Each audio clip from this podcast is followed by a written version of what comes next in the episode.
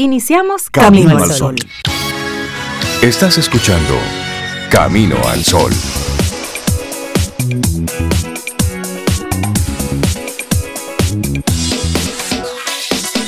Buenos días, Cintia Ortiz, Sobeida Ramírez y todos nuestros amigos Camino al Sol oyentes. Muy buenos días, ¿cómo están? Muy buenos días. Buenos días, Sobe. Buenos días, Rey. Y buenos días a ti, Camino al Sol oyente. Feliz lunes. Esperando que te encuentres muy, muy bien y que sea un inicio de semana maravillosa, maravillosa. Así que así espero. Sobe, ¿cómo estás? Yo estoy muy bien, muy bien. Gracias. Hola, Rey. Hola, Cintia, Laura Sofía y todos nuestros amigos y amigas Camino al Sol oyentes que ya nos acompañan. Sí, estoy bien en este inicio de semana. Ahorita me sorprendí cuando vi la fecha. 22 de noviembre. Yo dije, ¿qué? Yo juraba que era como 19 o 20. Del 2021, señores. Tengo dos días atrasados. este año vas, tú ves ahora WhatsApp que tiene esta aplicación que tú escuchas el mensaje normal o 1.5X, 2X, el, año así como en 2X. Sí, Más rápido. Él arrancó medio lento, pero después ha ido acelerando. Cogió velocidad. bueno, y esperamos que nuestros amigos y amigas Camino al Sol oyentes hayan pasado un buen fin de semana, hayan descansado, si les tocaba descansar y si les tocaba trabajar, bueno, pues hayan hecho lo que, lo que tenían que hacer. Porque al final el asunto está en hacer lo que toca cuando toca. Mm, es cuando toca, ahí es que hay que hacerlo. Y queremos entonces ese pensamiento conectarlo con la intención que le ponemos a este lunes. La vida te conectará con las personas correctas, con las que comparten tu esencia.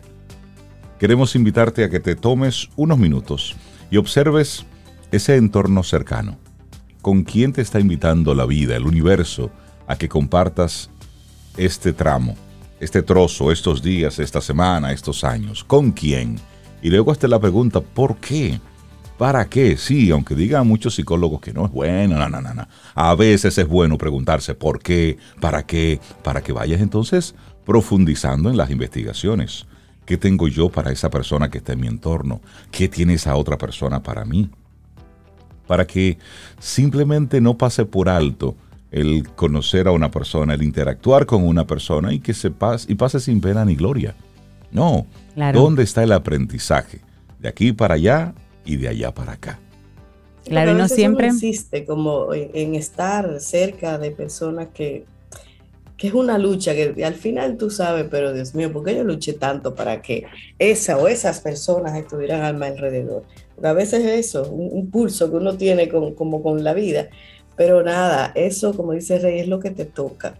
Y de cada persona que pasa por tu vida, se quede o se va, siempre hay un aprendizaje. Yo no sé, esos son los psicólogos de Rey que le dicen que no se pregunten. Los míos me motivan, las mías me motivan a, a preguntar, a hacerse las preguntas. Por supuesto que sí. No, y que no, no siempre las personas correctas llegan a tu vida, a veces llegan las otras, porque las otras son las palomitas mensajeras de esos grandes mensajes y esas grandes enseñanzas, con los que, no comparten tu esencia, los que no, no comparten, los que, los que te retan, los que para ti implican sacar lo mejor de ti, aplicar la tolerancia al 100%, esas personas te hacen mejor, te van puliendo así como una piedra, pero las personas correctas, las que comparten tu esencia, entonces te traen paz, te traen alegría, son las personas con las que quieres envejecer, con las que quieres crecer, con las que quieres hacer negocios, con las que quieres compartir más tiempo. Ambas son necesarias. Lo que pasa es que hay una que tú tienes que darle una fecha de caducidad y a las otras tienes que cuidarla. A veces se la pone ella misma, la fecha. Es así, es así. Qué bueno eso. Y hoy es el Día Internacional del Larimar. Se celebra cada 22 de noviembre. El Larimar, declarado Piedra Nacional, se encuentra única y exclusivamente en la República Dominicana. Dicen algunos que el Larimar es la piedra de la comunicación. Esa piedra azul, ese, ese color azul turquesa, bello, precioso, que se encuentra en la zona sur de nuestro país, Barahona y toda esa zona por ahí, se encuentran las, las minas de Larimar. En torno a eso hay mucho misticismo, Pero hoy vamos a celebrar así el Día de la Piedra Nacional, de la, del Larimar. Una, una piedra que es preciosa, es, es hermosa. Si tú te detienes a observar con tranquilidad, con calma, un larimar y observa las diferentes vestas que tiene, los diferentes tonos de azul, realmente la, la, naturaleza se la botó ahí con la creación de esta hermosa Sí. piedra del larimar, que nosotros como la tenemos ahí, pues mira, eh, no le prestamos mucha atención, pero no, y tiene connotaciones místicas la, la piedra del larimar. Sí, yo tengo ¿Cómo? un amigo que me regaló un dije, un dije del animal. Ay, más lindo. Tú sabes que esa piedra la descubrió Rey Cintia, un sacerdote, en el año 1916.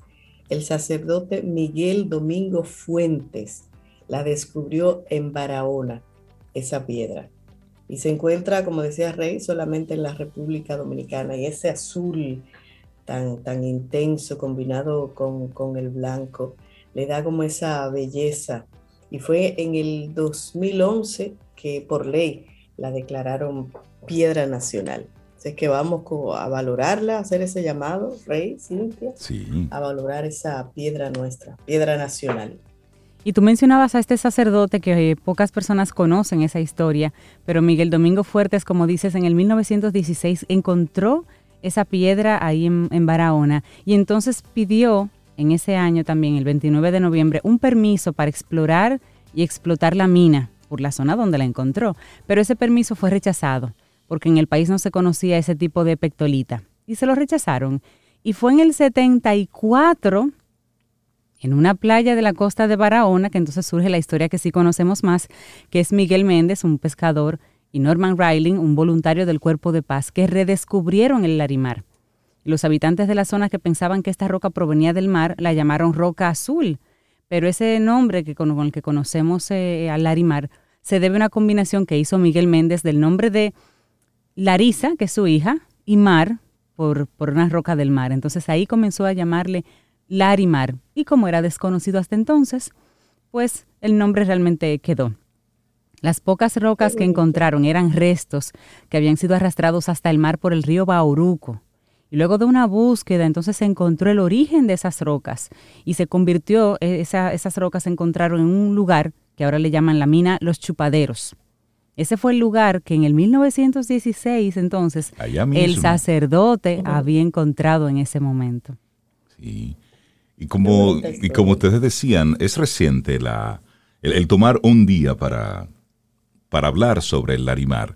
Fue declarada piedra nacional en el 2011 con la ley número 296, un 4 de noviembre del 2011. Y esta gema constituye un símbolo de identidad, de patrimonio cultural de la nación. Y a través de la ley se designa que los ministerios de Energía y Minas, Medio Ambiente, Recursos Naturales, Cultura, Turismo asignaran parte de su presupuesto para realizar actividades que promuevan, nacional e internacionalmente, el Larimar como piedra semipreciosa que identifica el país. De hecho, en Barahona tuvimos hace varios años la oportunidad de visitar un, un lugar donde se forma a artesanos para que aprendan a trabajar el Larimar. Sí. Y de ahí eh, salen cosas preciosísimas. Espero que eso siga funcionando, porque la verdad es que en nuestro país tú conoces algo hoy y a los dos o tres años, con el cambio de las autoridades, se cambia todo.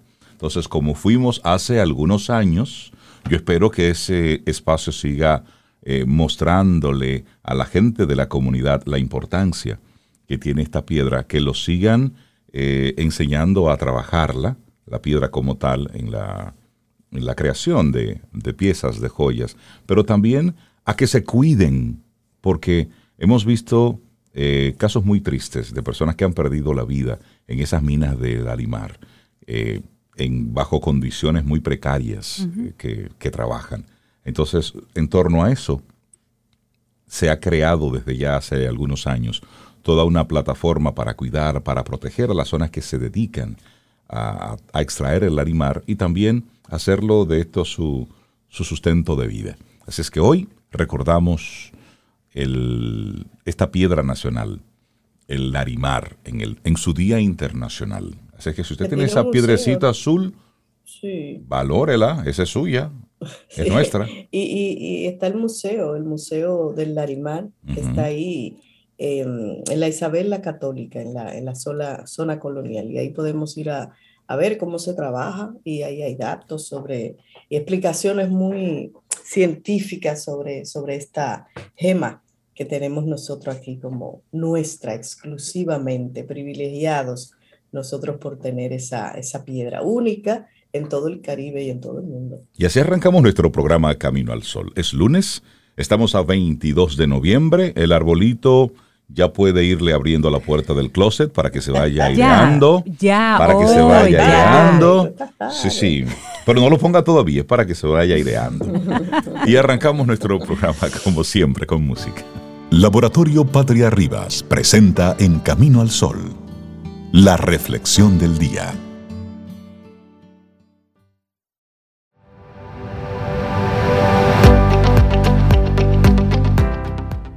Sinergia la bonificación que se logra cuando las cosas funcionan juntas de manera armoniosa.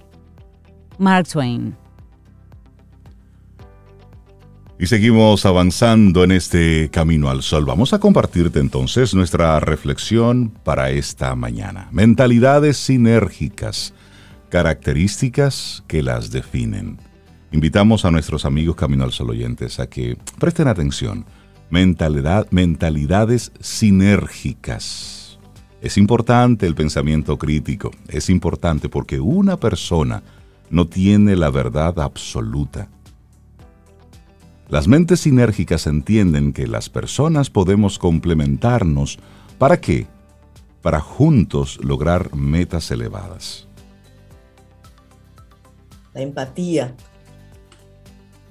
la buena comunicación y ser capaces de inspirarnos los unos a los otros son determinantes. De eso va.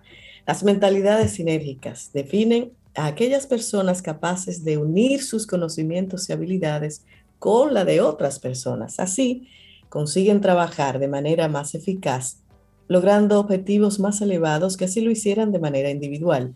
De este modo, otro aspecto decisivo es considerar a todo miembro de ese grupo o equipo de trabajo como alguien indispensable y de gran valor. La definición como tal resulta inspiradora, sin embargo, como bien sabemos, la realidad a menudo es muy diferente, porque pocas cosas son más complejas que encajar conocimientos y alinear energías.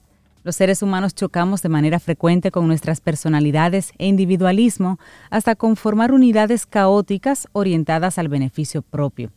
Así, aunque el concepto sinergia sea inherente al mundo organizacional y de la empresa, en realidad esta dimensión puede aplicarse a cualquier ámbito de la vida. Una pareja, por ejemplo, debe desarrollar también una mentalidad sinérgica para mantener a flote su relación, su familia y esos proyectos que han trazado en conjunto. Para convivir, todos estamos obligados a desarrollar las bases de una mente capaz de ensamblarse con otras en armonía y respeto, siendo capaces de dar lo mejor de nosotros mismos, y en efecto, la tarea no es tan sencilla. Bueno, y si seguimos en esa misma línea, vamos a hacernos la pregunta, ¿qué son las mentalidades sinérgicas? Uno y uno hacen tres. Este es el aforismo que se utiliza para definir a las mentalidades sinérgicas, es decir, una unión en la cual el propio grupo alcanza metas más elevadas que si actuara de forma aislada e individual. Dicho de otro modo, cuando tú y yo nos juntamos, lo que logramos es más poderoso que si actuáramos en solitario. Asimismo, es interesante saber que esta palabra se acuñó en el siglo XIX y lo hizo Émile Littré. Esto por allá, 1872-1877, cuando usó el término sinergia para definir cómo nuestros músculos, tejidos, órganos trabajan en común para ejecutar todas esas funciones que nos dan la vida, que nos dan el equilibrio, que nos dan la salud. En cambio, la falta de sinergia nos vuelve más vulnerables frente a la enfermedad. Ahora bien, la sinergia de la medicina no tardó demasiado en saltar al campo de la organización y la empresa. Es aquí donde tiene una mayor relevancia. De hecho, siempre estamos oyendo hablar de la sinergia laboral, de los equipos de trabajo sinérgicos o de cómo dos empresas han unido sus sinergias para lograr grandes avances, como fue por ejemplo la unión de las empresas Intel y Microsoft, lo que luego dio forma a unos microprocesadores más potentes. Pero hablemos un poco de la sinergia en el trabajo y cómo se ha convertido en una clave de éxito. Claro, y es que las mentalidades sinérgicas no nacen, sino que se hacen, se desarrollan y despiertan a través de la toma de conciencia, tal y como lo señala Margaret Whitley, una de las figuras más destacadas en el campo de la gestión de organizaciones y la consultoría, llega un momento en el que cada uno de nosotros debemos entender algo muy simple y trascendente. No hay nada tan importante como las relaciones, señala ella. En el universo, cada cosa está relacionada con todas las demás. Nada existe de forma aislada y por tanto, debemos dejar de pensar que somos personas que pueden hacerse a sí mismas sin la ayuda de nadie, porque no es cierto. Hay que ser capaces de dar forma a unas mentalidades sinérgicas que favorezcan el cambio de nuestra sociedad. Pero en el liderazgo transformacional, mentalidad sinérgica, hay una relación, Cintia. Así es, es que un trabajo de investigación de la Universidad de Nebraska en Estados Unidos demostró algo interesante. Un modo de desarrollar las mentalidades sinérgicas en una empresa es mediante un liderazgo transformacional. Este tipo de líderes favorecen el compromiso en el proyecto, alientan a los equipos y son capaces de mejorar la eficacia colectiva porque inspiran que cada individuo de lo mejor de sí. Veamos entonces algunas claves para comprender cómo desarrollar ese enfoque sinérgico en una empresa, cualquier empresa. Bueno, iniciamos con crear un ambiente de trabajo ético y respetuoso, en el que cada miembro se perciba como alguien importante para la totalidad del grupo.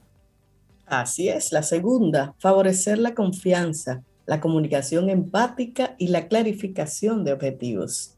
Amén. También aquí vamos a incluir alentar a cada persona para que sea auténtica, se sienta libre y motivada para compartir sus ideas con los demás. Disentir, libertad. Bueno, luego está permitir que los grupos puedan tomar decisiones y que perciban autonomía para alcanzar los objetivos mediante los mecanismos que sean adecuados. Claro, y a entrenar a las personas en habilidades de comunicación, en la empatía, la asertividad y la resolución de problemas. Las mentalidades sinérgicas son también mentes resilientes que hacen frente a los problemas aprendiendo de ellos, ayudándose los unos a los otros y superándose cada día. Bueno, y ya para ir cerrando esta reflexión, nada puede ser tan relevante al día de hoy como desarrollar un enfoque mental sinérgico. Claro, y solo así lograremos mayores avances al sumar nuestros potenciales por el bien común esto puede aplicarse desde un equipo deportivo, pasando por una unidad familiar, hasta a un grupo de científicos intentando buscar la cura a una enfermedad. Así que tengamos eso presente siempre. Así es. Mentalidades sinérgicas, características que las definen. Escrito por Valeria Sabater y fue nuestra reflexión aquí en Camino al Sol. Laboratorio Patria Rivas presentó En Camino al Sol la reflexión del día. ¿Quieres formar parte de la comunidad Camino al Sol por WhatsApp? 849-785-1110. Camino al Sol.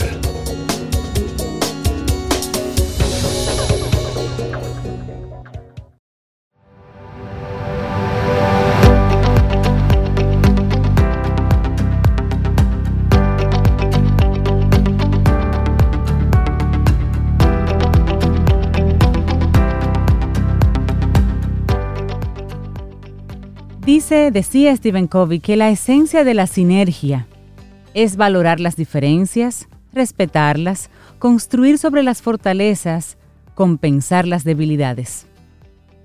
Bueno, y ya dicho esto, darle los buenos días, la bienvenida a nuestro buen amigo César Cordero de Del Carnegie Dominicana. César, buen día, ¿cómo estás?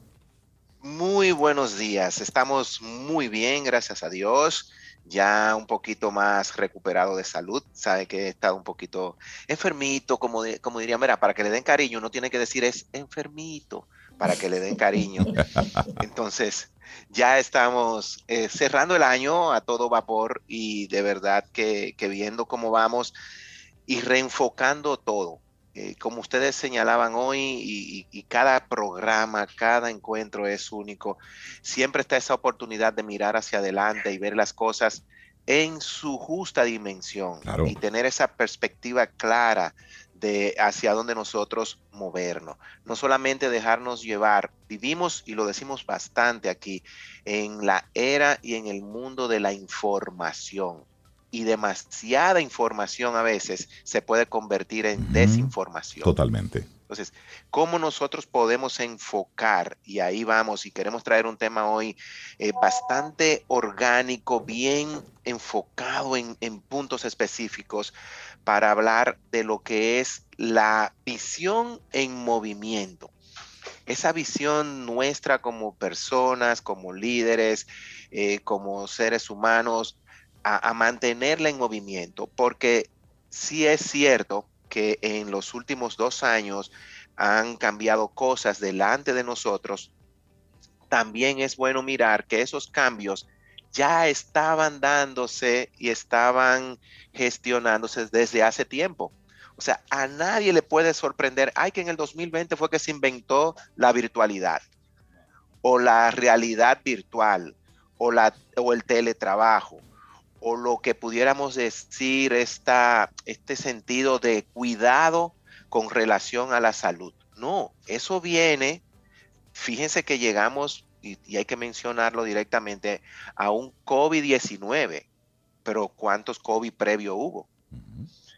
¿Cuántos, vamos a llamarlo así, asomo, intentos de pandemias con diferentes virus que están ahí todavía? Entonces, lo que pasó fue que se aceleró todo. Y nosotros al día de hoy podemos ver resultados de empresas, instituciones que tienen una alta credibilidad. Si mencionamos de Harvard Business Review, que es una dependencia de la Universidad de Harvard que enfoca todo hacia dónde se va orientando los negocios, una revista de un alto prestigio. Si vemos de Forbes con sus predicciones y estudios, de Economics, de cómo mueve también las tendencias, y vemos y unimos lo que todas ellas dicen, bien es cierto que todo delante de nosotros está cambiando, pero está cambiando en función de la velocidad, no del cambio en sí mismo. Ya no es solamente como Del Carnegie desarrolló en el último año, en el 2020, 2021, que lo completamos ahora este año, un último estudio de hacia dónde vamos. Por eso este año ya estamos hablando de un liderazgo 4.0 hace unas semanas.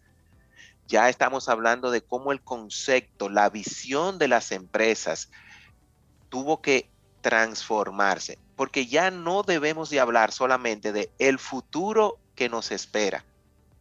Es el futuro que estamos viviendo. Claro, ya es nuestro presente. ya, ya, o sea, es como, ya, ya está bueno para decir, no, porque mira que se va a demandar de mí, porque yo voy a necesitar. No, no, no, no. Es que se está necesitando. ¿Cuál es esa realidad con relación a nuestra vida? Entonces, nuestra visión delante de todo esto tiene que ir en el mismo sentido de movimiento, rápido, ágil, ustedes tocaron ahorita en la reflexión y se une bastante bien aquí, haciendo sinergia con todas las áreas de nuestras vidas. Entonces nos vamos a enfocar en cómo yo tener una visión de lo tradicional a una visión en movimiento, que va enfocada a un liderazgo 4.0. La visión tradicional, ¿cuál es? Me esfuerzo en trabajar, en hacer bien las cosas, porque necesito una posición y voy a ser un líder. Ah, pero ¿para qué quiero todo eso? Ah, para tener bienestar, para dejar mi aporte. Ah, muy bien. ¿Y detrás de eso qué hay? Entonces, de repente caemos todos los años en revisar qué no hicimos para entonces retomarlo de nuevo y querer hacerlo el año próximo. sin pasar por un proceso de reflexión sobre el por qué me propuse lo que me propuse, qué fue lo que sucedió que no me permitió que lo logré y qué puedo hacer a partir de ahora diferente.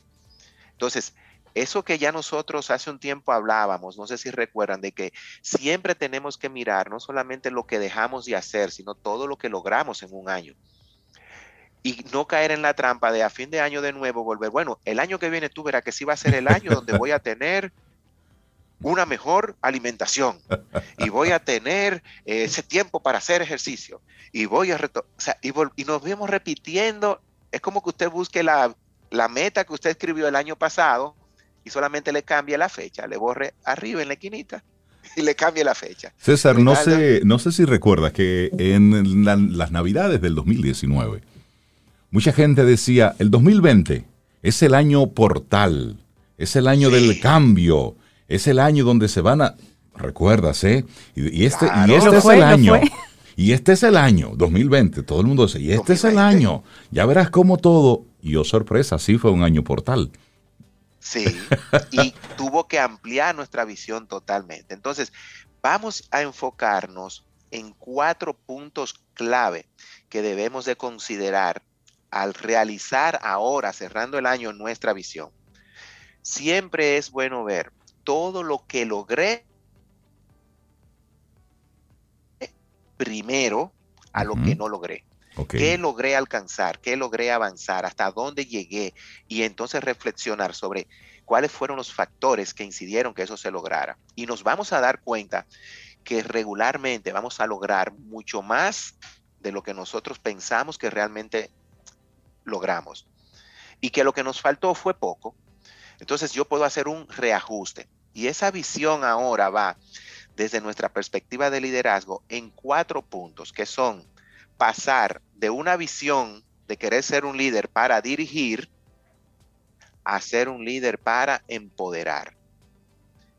Y aquí van a entrar tres elementos que han estado ahí durante toda la historia de la humanidad y que para el año próximo serán punta de lanza en todas las organizaciones.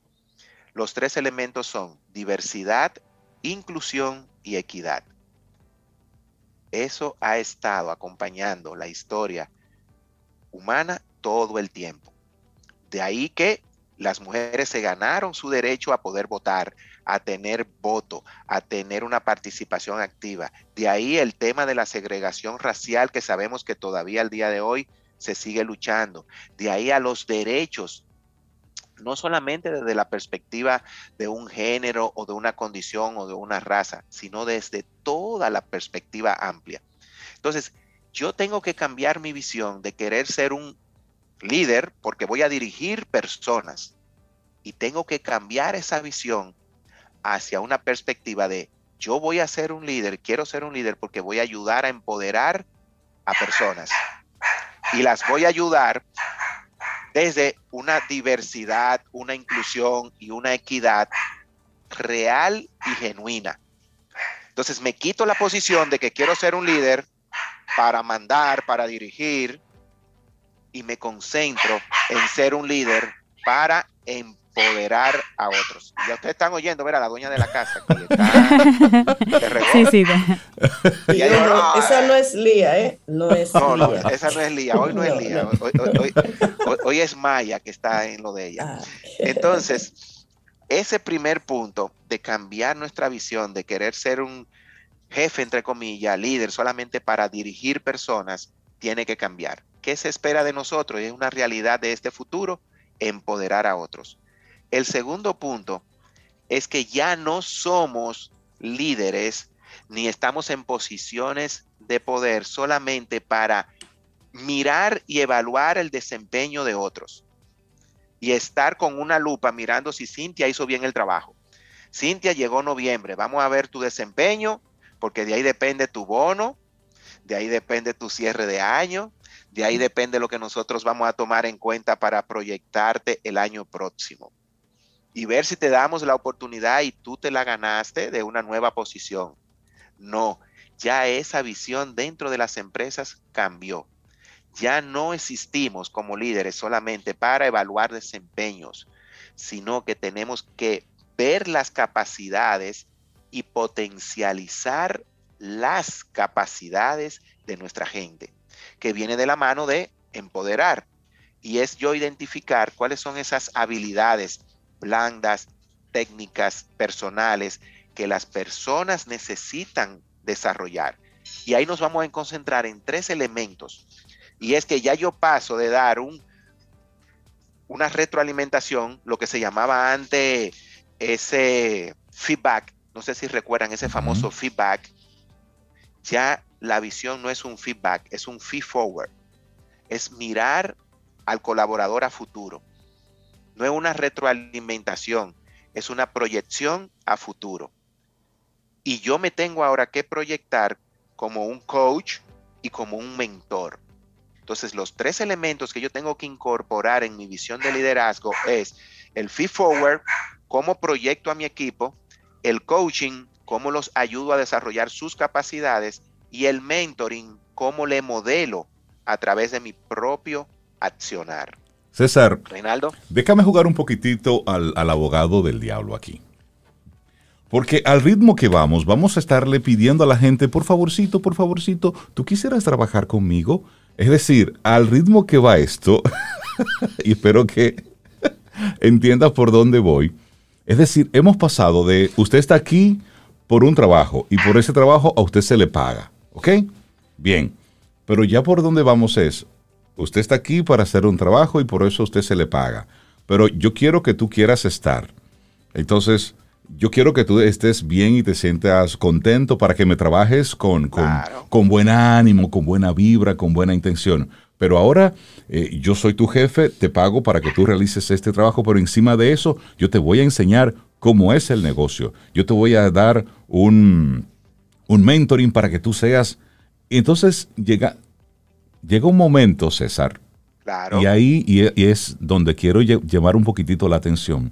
Llega un momento donde se, donde se pueden confundir algunas líneas de la razón de ser del por qué tú y yo estamos aquí en esta operatividad, que es Así es. realizar un trabajo. Así es. Entonces, de, de parte, de parte, y ya discúlpame que con esto cierro, de parte de la gerencia, estar claros que el objetivo es tener a un colaborador que desde su buena vibra esté compartiendo eh, un espacio y un tiempo y esté entregado por una causa común. Pero también del otro lado debe existir esa misma buena intención de que estoy aquí y aunque me están pagando para esto, yo estoy recibiendo un elemento adicional que está conectado esto con una buena intención. Ya no es solamente un pago por un trabajo que estoy realizando, no es un trabajo jornalero, sino es un trabajo en el que yo recibo un algo material para la vida, pero también me llevo unos intangibles que no tienen precio. Y ahí luego es. surge una palabra, César, luego de todo eso, la gratitud. surge la gratitud y surgen otros elementos. Y, y tú que has traído ese punto, Rey, te lo voy a tomar y lo voy a tomar como tarea, porque lo voy a traer transformado en el próximo tema. Y es cómo cambia también la visión desde la perspectiva de la empresa. Porque aquí estamos viendo la visión desde la perspectiva mía como persona y como líder. Claro. Ahora, esa visión dentro de lo que son las organizaciones cambió, porque como tú muy bien señalas, ya eh, incluso el modelo, si miramos hoy día, se nos va a hacer un poquito difícil encontrar, encontrar en, en periódicos y en medios ofertas de empresa ofreciendo empleo Es cierto. y exigiendo condiciones. 35 sentido de años, bu- buena apariencia. No, no, no, no, es al revés. Ah, Yo tengo una empresa y te ofrezco esto para ver quiénes se interesan y quiénes vienen. Entonces ya no es que yo te pido a ti como colaborador, sino que el colaborador tiene un poder hoy día de decir qué tú me ofreces como organización para yo evaluar y ver si me voy contigo.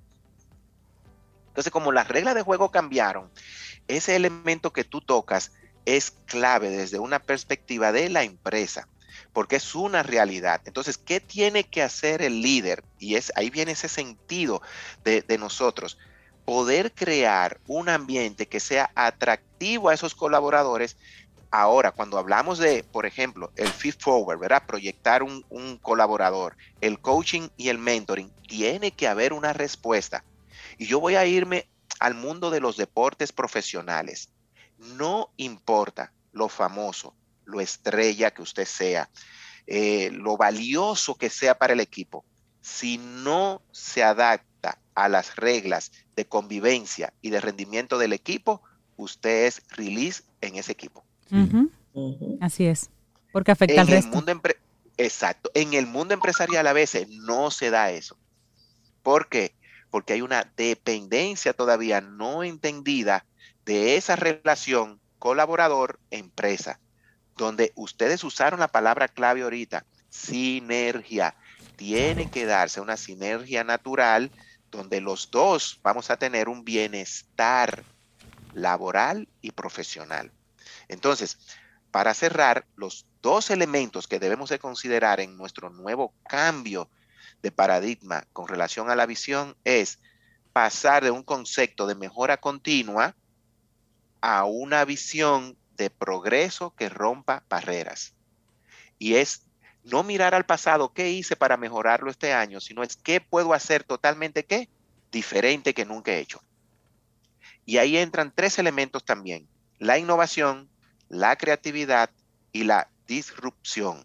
¿Cómo yo me puedo convertir en una persona, y ustedes también tocaron eso, de pensamiento creativo, de pensamiento crítico, de pensamiento estratégico?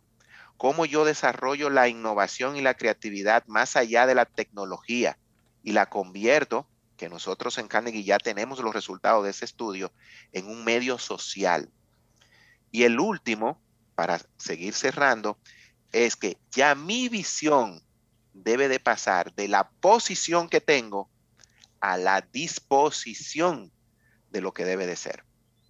Ya no es una jefatura, que yo siempre lo digo, la jefatura se hace con tres pasos. Mande, siéntase y espere para corregir. Si yo mandé a Sobeida, Sobeida, usted tiene que hacer esto, esto y esto. Ya, me senté esperé los resultados que ella dio y después la corrijo que me convertí en un jefe. Soy el jefe de Sobeida.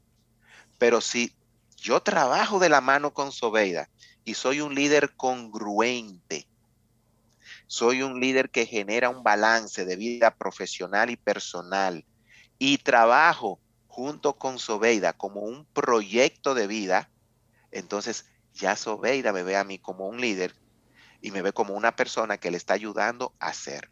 Entonces, este nuevo enfoque de visión es que yo paso de la posición a la disposición, siendo congruente, generando yo mismo un balance en mi vida personal y profesional.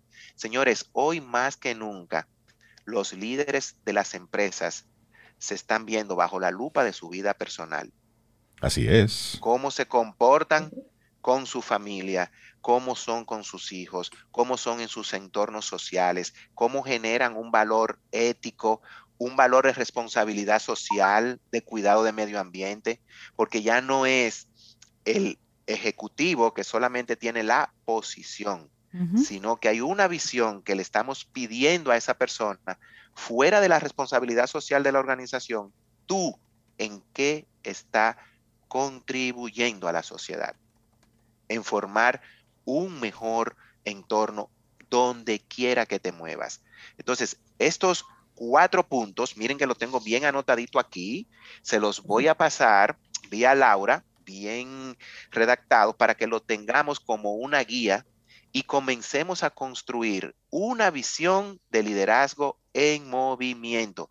No la típica, bueno, el año que viene quiero, ahora vamos a enfocarnos en por qué lo quiero y dónde lo voy a trabajar. César Cordero. Excelente, César. Buenísimo el tema que nos compartiste en el día de hoy. La gente que se quiera poner en contacto con contigo, con Dell Carnegie, y ya imagino que van cerrando ya los programas que tienen abiertos por lo que queda de año. Bueno, nosotros estamos viviendo el futuro que nos toca ya el, año que viene y te tomé la tarea. Eh, vengo el próximo tema voy a traer la visión renovada de las empresas. Eso que tú tocaste, porque lo, lo tocaste y es un punto muy importante. ¿Cómo cambió y cómo yo puedo hacer una visión corporativa que vaya acorde con ese cambio. Entonces nosotros le vamos a acompañar, sea profesional, sea personal, sea corporativo, en ese cambio. Entonces pueden conectar con nosotros a través de las redes sociales. Claro está que a través de todas las plataformas de Camino al Sol. Esto de hoy yo lo voy a subir, lo voy a, a redactar ahora en un pequeño artículo con los puntos para que la gente lo tenga. Y nos pueden llamar al 809 732 4804. 809-732-4804. Y con gusto le vamos a apoyar a vivir el futuro que estamos viviendo. Buenísimo, César, César Cordero de Del Carnegie Dominicana. Que tengas una excelente semana. Así será. Gracias, César. Sigue mejorando. Tomémonos un café. Disfrutemos nuestra mañana con Rey, Cintia, Soveida en camino al sol.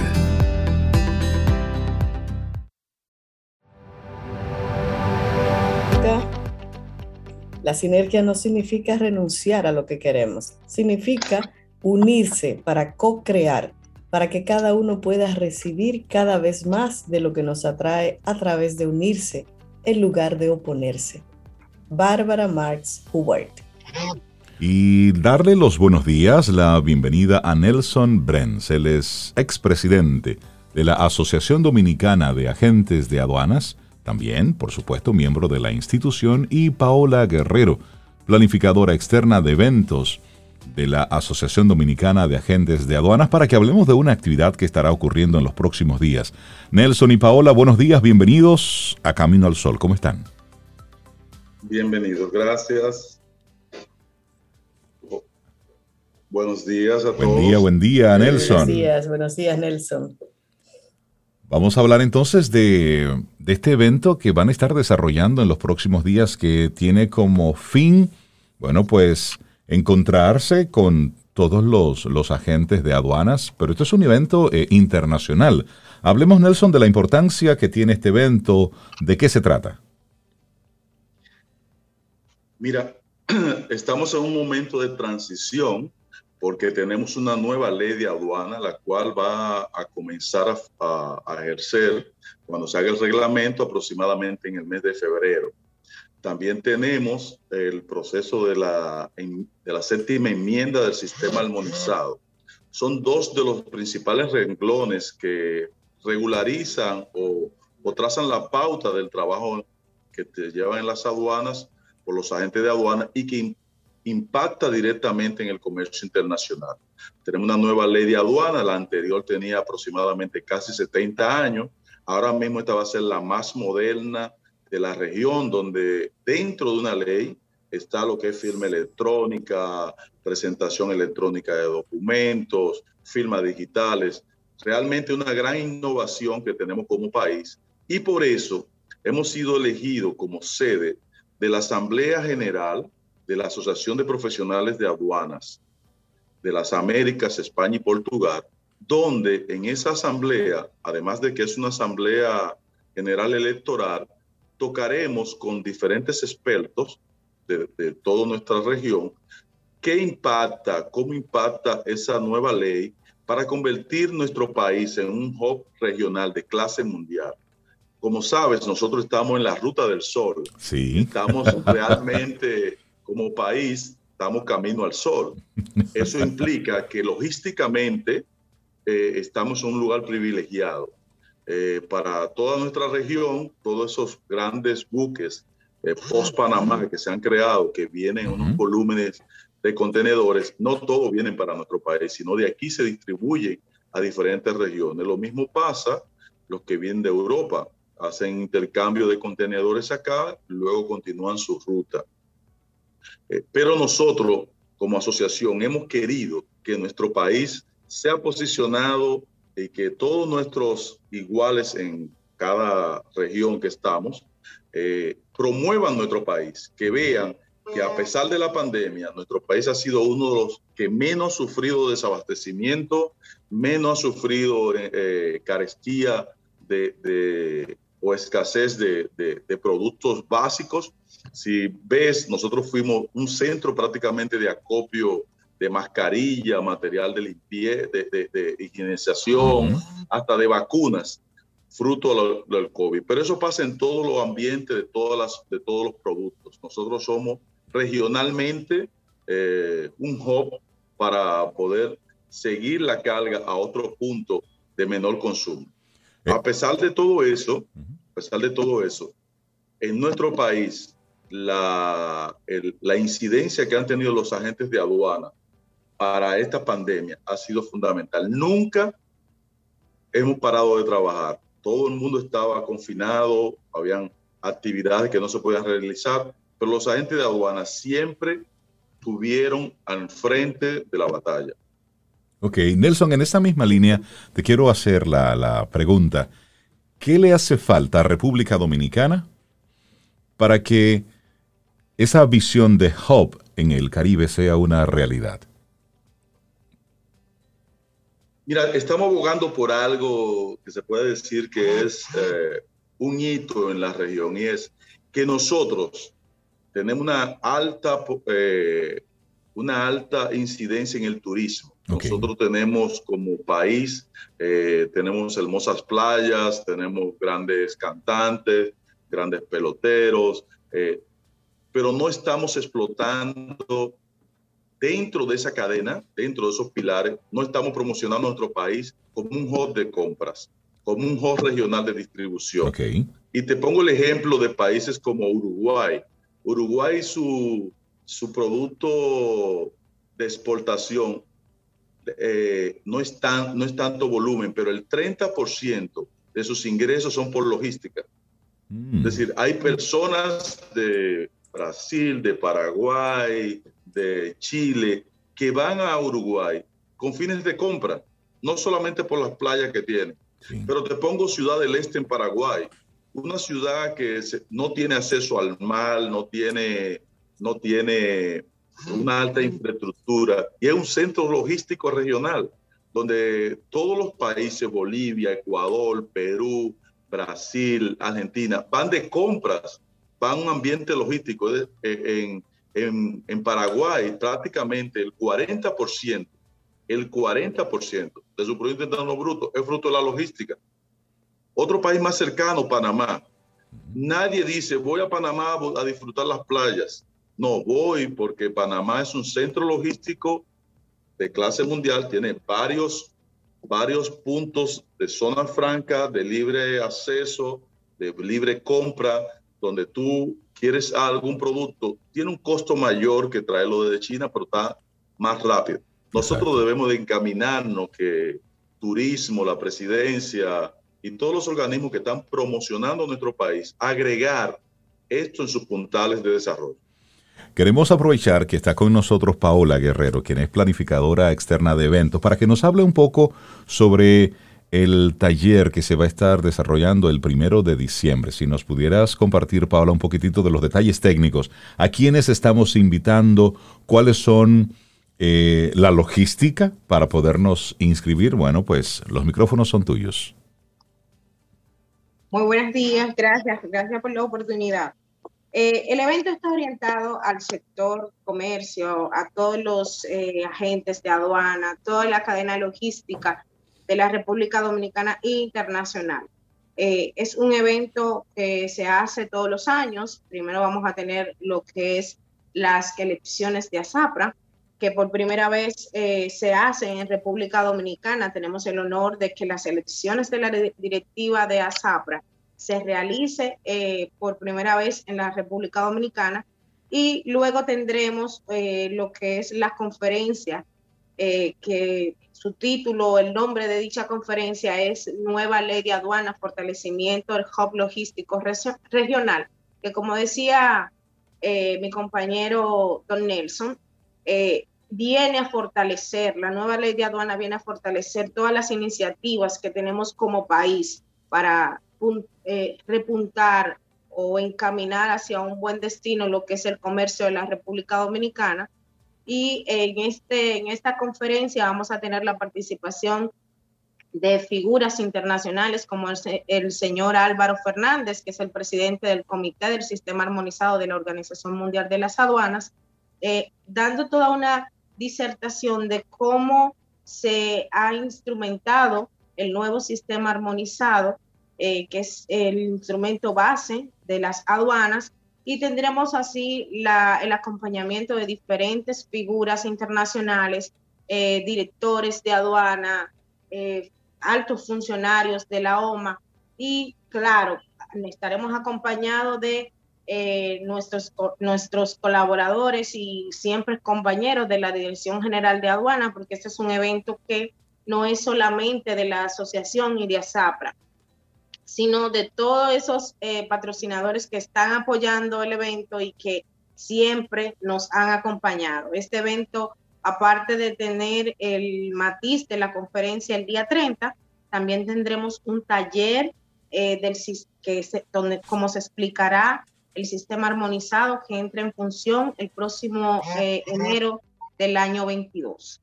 Es decir, es un, evento bien eh, interesante y, se, y está abierto al público para poder estar o participar en este evento debe eh, comunicarse con la Asociación Dominicana de Agentes de Aduana. Bueno, pues vamos a... Sí, sabe. ¿A quién, va, ¿A quién va dirigido? Vamos a repetir a ver quiénes están invitados. Está, dirigido a todo el sector logístico de la República Dominicana.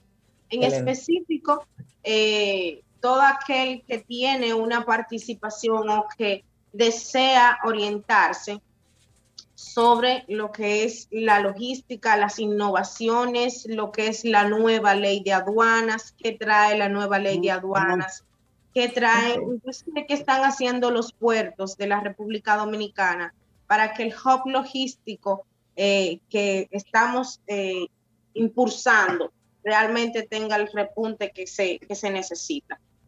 Excelente. Bueno, pues Darle las gracias tanto a Nelson Brenz, expresidente de la Asociación Dominicana de Agentes de Aduanas, y a Paola Guerrero por invitarnos a este, a este encuentro. Y creo que es una oportunidad. Esto de convertir al país en un, en un hub logístico, pues hace sentido.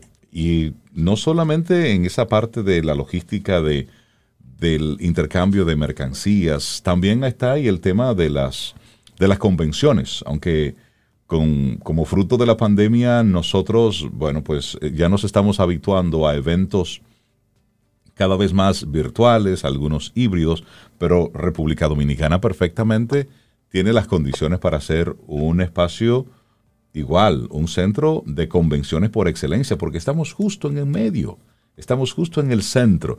Darle las gracias a Nelson y a Paola por estas informaciones y sí, proyectar las cosas positivas que todavía tenemos, que somos que ese sol y playa que tenemos puede servir para muchas cosas, más que para piña colada.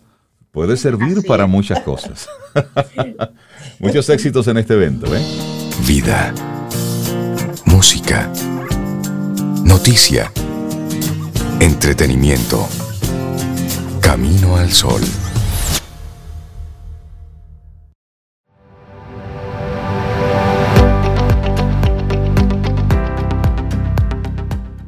¿De qué sirve una chispa de luz si está sola? La clave es, y siempre será, la sinergia. Susie Kasem. Y bueno, queremos sumarnos al dolor que, que embarga a toda la familia de don Tomás Troncoso, quien a la edad de 86 años falleció en esta mañana. Nos unimos, pues por supuesto, a toda la comunidad deportiva, pero también a, los diferentes medios de comunicación, a todos los que de una forma u otra interactuaron con don Tomás Troncoso. Desde aquí, pues nuestro gran abrazo solidario a Tommy Troncoso, su hijo, quien dio a conocer la información a través de su cuenta de Twitter. Y él, él escribió temprano, decía, lamento informarles a todos los amigos fanáticos del deporte en general que papi falleció. Qué grande fuiste viejo, te queremos mucho. Así decía Tommy Troncoso en su cuenta de Twitter. Y don Tomás, bueno, pues marcó toda una generación, toda una época. Y él fue, bueno, pues uno de esos, de esas personas que tú veías como uno de los eternos en, en la narración deportiva.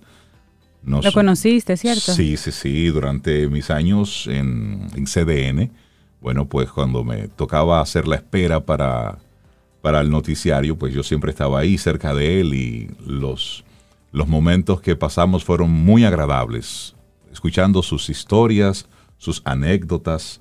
Así es que se va y lo recuerdo con muchísimo cariño. Así es que, y, desde aquí un gran abrazo a, Tommy, que también compartía con él en, televisión en muchísimas, eh, muchísimos espacios. Y esas narraciones, Rey, cuando uno era bien, bien niño, de Tomás Troncoso, eh, Billy Berroa, ¿te acuerdas? Sí, sí. Eh, había también otro señor, Max Álvarez. Eran, eran como los narradores de pelota, como en, aquella época, con tanto profesionalismo, con tanto respeto que lo, que lo hacían. Y, con sus voces, porque era por radio, ¿no? Que, que uno lo escuchaba motivaban cualquier jugada que uno se sentía que estaba, ahí. en el play. Sí. Sí, en el estadio Cibao específicamente. Así es. Bueno, la cabina de radio del Licey se llama Tomás Troncoso. Claro, es que estuvo involucrado en todo esto desde la temporada del 63-64. Laboró con las águilas con las águilas cibaeñas, también trabajó como comentarista en el béisbol invernal y desde el 64 al 65, bueno, las Águilas Ibaeñas, los Tigres del Licey, Leones del Escogido, y participó de forma muy activa todos esos años. Así es que don Tomás se nos adelantó. Un gran abrazo, amigo. Lo recordamos con, con cariño, por supuesto. Y bueno, darle los buenos días, la bienvenida a Santa Santaella, que nos acompaña como cada lunes para hacernos reflexionar un poco sobre la vida, la perspectiva del cómo estamos viviendo esto. Mucha gente se asustó en Puerto Plata anoche con esos temblorcitos que estuvieron ocurriendo en la madrugada. Yanis, buenos días, ¿cómo estás? Buenos días, pues feliz. Hola Reinaldo, Cintia, Sobeida, como siempre aquí. Y a todas las, eh, todos los internautas y todos los caminoyentes que nos escuchan y nos ven por nuestras redes y YouTube. hoy vengo a hablar sobre creando un nuevo proyecto de vida. Han sido dos años de mucha información, años de mucho frío y se vale se vale decir quiero otra cosa, se vale decir mi relación no funciona. Entonces, se vale decir lo que tengo no necesariamente es lo que me gustaría tener. Se vale decir tantas cosas y Estamos conversando con Jani Santa. Ella, al parecer, estamos teniendo algunos temitas de conexión. Janis. Todo este cambio. Janis, discúlpanos. Cuatro pasos fundamentales y el primer paso es decir. se puede cambiar. Se puede cambiar. Janis, estamos teniendo algunos problemas de conectividad. Estamos medio perdiéndote por momentos. Entonces, si te parece, vamos a apagar las cámaras para que solamente prioricemos el audio para que nuestros amigos Camino al Sol oyentes no se pierdan ni una sola palabrita de la que nos vas a compartir. perfecto temas de... Es que estoy en otro lugar. Ah, no te, no te preocupes, que desde aquí te lo, te lo apagamos, no te preocupes. Pues síguenos compartiendo tu tema. Ok, ok. Pues ya sí, ya sí, ok. Nos fuimos, entonces empezamos nuevamente. Bienvenidos a la vida de este momento del Internet, a la vida virtual. Pues empiezo nuevamente. Em, hoy eh, quiero hablar del tema y quiero traer, porque he tenido muchas personas que han tenido muchos cambios, incluyéndome. Yo desde mudarme a la playa, desde crear un proyecto totalmente virtual, de ser esa empresaria virtual que no pensé que me iba a llegar tan rápido, hasta cambiar prioridades en mi vida. Se vale cambiar. Y por eso quiero hablar de un nuevo proyecto de vida. Un nuevo proyecto de vida significa que nosotros podemos incluir y podemos aprender. Y el primer paso es se vale cambiar, se vale decir, sí se puede, se vale decir, voy a mí y empezar ese cambio. El segundo paso es, ¿cuáles son mis prioridades? Yo creo que a partir de las prioridades es que empezamos a definir qué es lo importante para ti. Primero es qué es lo importante hoy y qué es lo importante que viene. Lo importante que hoy es a lo que yo más le dedico tiempo.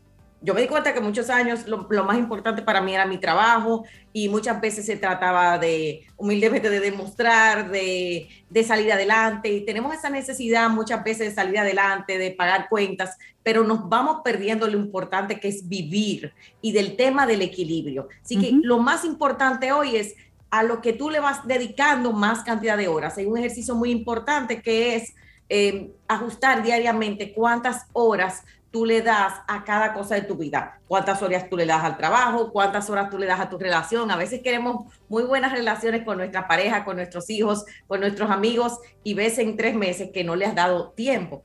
O ves que cuando le das la calidad del tiempo es la última de la noche, es el fin de semana, pero el fin de semana estás tú también cansado, cansada. Así que vamos a ver el orden de prioridad. El otro tema para mí importantísimo es de ese aprendizaje, cuál es el propósito, qué quiero ser yo de aquí en adelante, crear una nueva visión. ¿Qué es una nueva visión? ¿Cómo yo me veo con todo este aprendizaje, con todo este cambio de prioridad de lo que yo sí quiero en cinco años?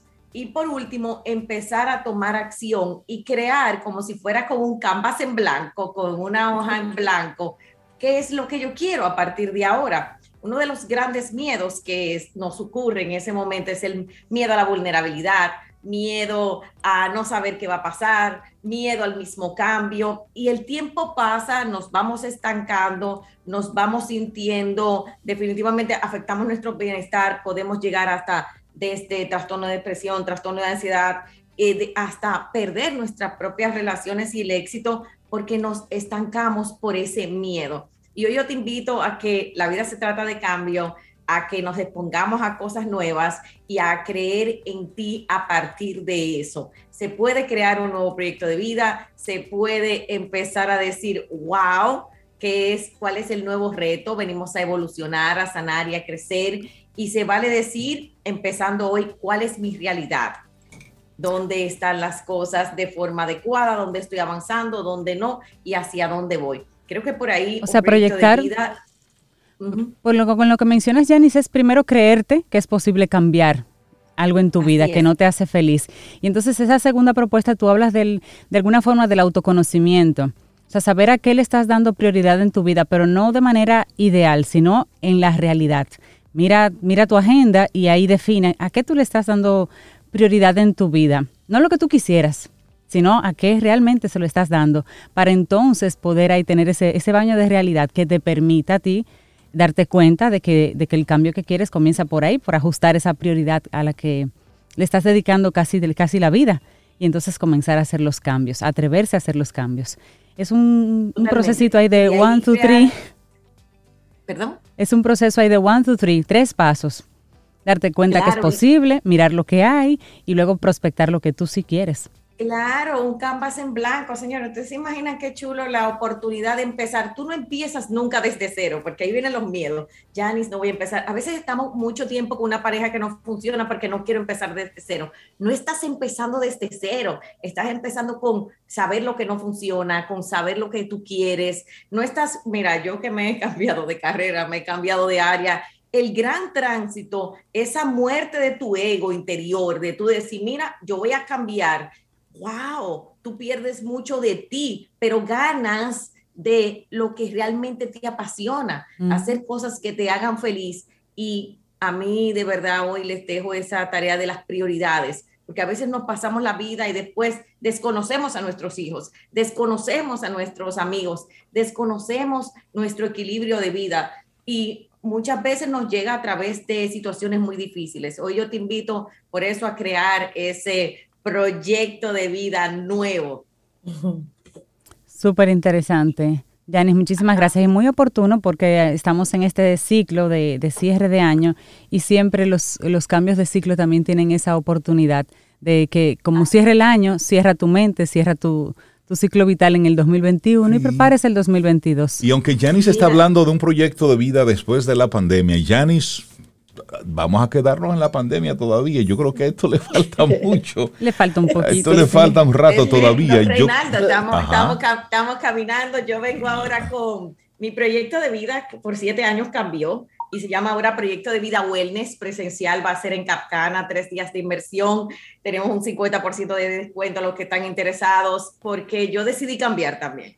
Qué bueno. De verdad que estoy, sí, estoy muy emocionada eh, de poder crear esta experiencia presencial. Mi primera experiencia presencial después de dos años viene en marzo, viene eh, en, mi, en mi nuevo hogar y yo creo que nos atreve, tenemos que atrevernos como personas a cambiar, a evolucionar, a integrar. Sí, de eso se trata, de eso se trata, así es. De eso se trata, así que ahí venimos y tenemos un descuento de 50%, como, como un Black Friday, pero Two Friday, pero hasta el primero, el primero de diciembre.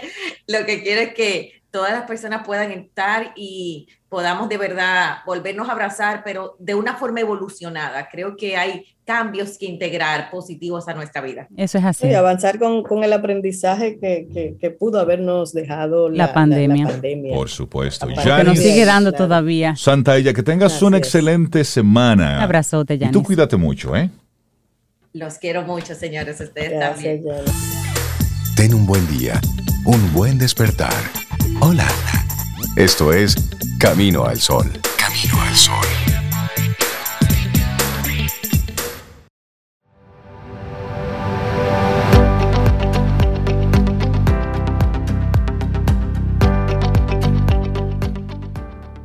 El trabajo en equipo parece más efectivo si cada individuo ayuda a otros a tener éxito, aumentando la sinergia de ese equipo. Idealmente, cada persona aportará diferentes habilidades para aumentar la eficiencia del equipo y desarrollar así su unidad. Andrew Carnegie. Bueno, y así vamos llegando nosotros al final de nuestro programa por este lunes 22 de noviembre. Una semana, una semana que pinta bonito, tan bonita como usted así la proponga. Y recordemos el tema del día, claro, que por ahí va esa, esa reflexión tuya. Por supuesto. Claro, es que la vida te va a conectar con las personas correctas, con las que comparten tu esencia. Ay, sí, es para crecer, sí. para sumar, para hacer. Y las incorrectas, bueno, te dejan una lección. Apréndela rápido para que no se muden ahí contigo. Mira ahí, espérate, que Laura me acaba de pasar algo, pero yo tengo que quitarme los lentes para poderlo a leer. ver, a ver, a ver. Dice que el Gabinete de Salud presenta nuevas medidas eh, para el COVID. Ah, pero espérate, aquí estamos hablando de algunas informaciones. ¿En serio? Toque de queda y demás. ¿Y esto está validado, Laurita? Esto vamos a, ver, vamos a, verificarlo bien, bien, bien, porque no me gustaría hablar de... que de, es eh. falsa, que estaba hablando ah, desde ayer de un toque sí, de queda y Diario exacto. Libre la, la, desmintió. Exactamente. Habría esto, que ver si se trata de esa. Exactamente, o, o sí, esto hay que tener, uh -huh. tú sabes, para evitar que la gente se nos ponga, se nos alborote. No, no, lo, no, y no decir algo que no sea. No, que no sea, lo que sí claro. es cierto que la tierra tembló ayer en Puerto Plata. Tembló sí. en la madrugada. No fue anoche, sino que fue en la madrugada. Un fuerte temblor de tierra despertó a una parte de la población de la provincia de Puerto Plata. Un 3.42 de la madrugada fue sentido por numerosas personas en diferentes puntos de la provincia y en zonas aledañas. No se han reportado daños a propiedades ni pérdidas de vidas humanas, pero eh, fue un buen susto, y más que es de madrugada. Lo importante de nosotros es estar pendientes de que cualquier cosa, bueno, pues puede suceder. Es, esa, es la, esa es la verdad. Y nosotros así vamos llegando ya al final de nuestro programa Camino al Sol por hoy. Sin mandarle un mensaje directo a Lucrecia. Lucrecia, mira, yo no soy Grinch. Sob es la que dice que yo soy Grinch. A mí me gusta la Navidad. Me encanta y yo me ¿Te la gusta disfruto, la Navidad en Navidad? Pero a mí me gusta la Navidad en Navidad. Cuando él decide que es Navidad, ¿cómo hacemos cada Bueno, uno? Claro. exacto. Es decir, es decir, Ay, a mí ay, me ay. encanta el 24, el 25, yo me lo gozo. El 31, Son los el día días. Yo me lo disfruto. Pero los lo demás días hay que darle a los trabajos, hay, hay que moverse un poquitito. Y sí, las vacaciones de esa época, nosotros hacemos un- una paradita siempre la última semana del año y la primera. Es cuando Camino al Sol coge sus vacacioncitas. Entonces, sí, nos gustan las vacaciones, los gozos, la- las fiestas, por supuesto, Lucrecia. Así es que un abrazo. De repente en esos, en esos es días va Nada más, nada más le gustan dos días de la Navidad. No, Señores, llegamos ni- al final de nuestro programa. No, no, no, es posible que la pongamos para la semana que viene. Llegamos al final de nuestro programa. Que Ay, tengamos ay, ay. una semana bomba potente, un día que sea espectacular, día que sea así, como Así que es. chévere. Pero porque Sí. tú lo propones, porque no, no porque alguien te dijo que lo tengas, no, no, no, sino porque usted en su conciencia dice, hoy, este lunes, me lo voy a disfrutar. Pero eso debe venir de una decisión personal.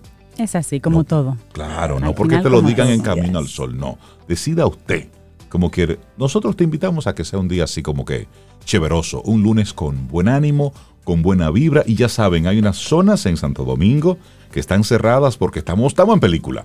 Está- si usted Sí, quiere que salga revise. República Dominicana en una película de Netflix, tiene que aguantar sus, sus tapones. Porque solamente es Sí. así. Después tú dices, mira, esa es la 27, mira, esa es la Lincoln. Ahí estamos en, Netflix, zona. en la zona, Sí. pero para eso hay que aguantar tapones. Es que...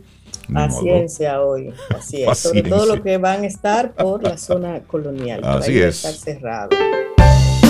Y esperamos que hayas disfrutado del contenido del día de hoy. Recuerda nuestras vías para mantenernos en contacto. Hola arroba caminoalsol.do.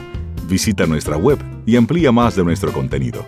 Caminoalsol.do Hasta una próxima edición. y pásala bien.